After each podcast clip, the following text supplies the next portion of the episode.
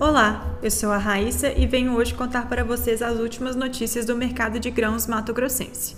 No mercado norte-americano, a primeira semana de julho foi marcada pela alta nos preços futuros do milho.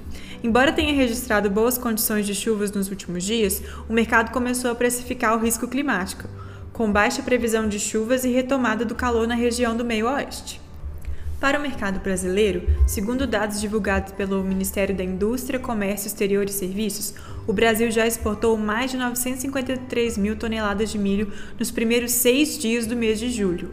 Esse valor representa 48% do total exportado no mês de julho de 2021.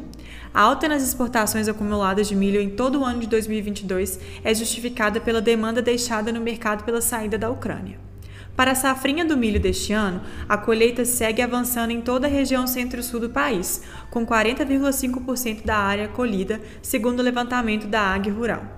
O destaque continua sendo o estado do Mato Grosso, que já colheu 74,41% da área, que é o maior produtor de grãos do país, contribuindo com cerca de metade do volume da segunda safra. Em relação às negociações do mercado interno, a semana terminou com inexpressivo fluxo de negócios. Os compradores locais estão focados no recebimento de grãos previamente negociados. Com o avanço da colheita da segunda safra no decorrer do mês, os preços devem sofrer uma pressão devido à falta de capacidade de armazenamento de parte dos produtores de milho.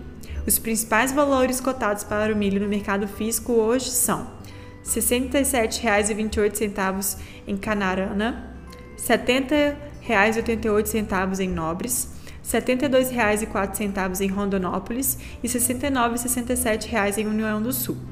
Esse foi mais um retrato semanal do mercado de grãos do Mato Grosso. Continue ligado aqui na Tarkin para receber notícias atualizadas e diariamente.